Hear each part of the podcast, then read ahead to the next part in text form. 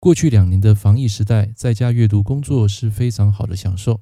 在八字里面有个名词叫做官生印，所谓的官就是自我规范、自律管理，印星则是代表学习吸收、保持健康。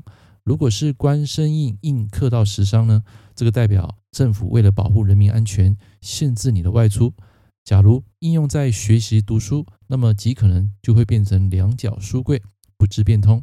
又或者，如果一个女人可能会碰到一个爱你的，但是又想控制你的男生。那么今天早上我起得特别早，一打开这个社群的 FB，提醒我有一则动态的回顾。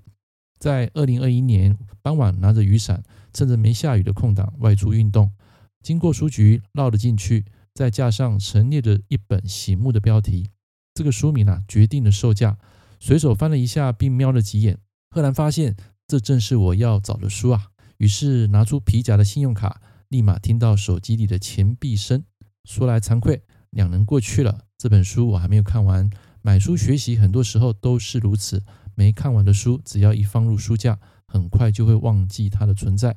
直到 FB 动态回顾我，提醒我，书都买回来放两年了，赶快学习吧。这本书与刘润出版的这个五分钟商学院有异曲同工之妙。不同的是，它透露了更多的互联网商业、品牌传播、客户心理以及自我成长。那么，其中有一段关于品牌管理。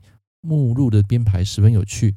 他说：“有种资产叫做自我品牌，有种幸福叫家财万贯，有种率性叫独树一格，有种潇洒叫各显神通，有种满足叫多子多福，有种神奇叫做妙手回春。”那么这本书啊，总共有四百一十五页，这书很厚，而且含金量很高。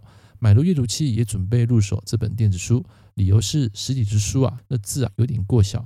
眼睛看久了会脱窗。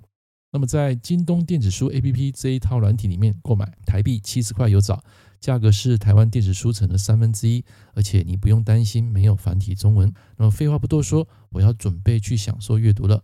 二零二三年的目标之一就是将这本书看完，然后努力实践 output，才能学以致用。记住这句话，我所以为的硬跟时尚的平衡点，就是建立你的个人品牌。这些才是你一生的资产。感谢你今天收听轻松学会科学八字推理，我是郑老师，我们下一堂课见，拜拜。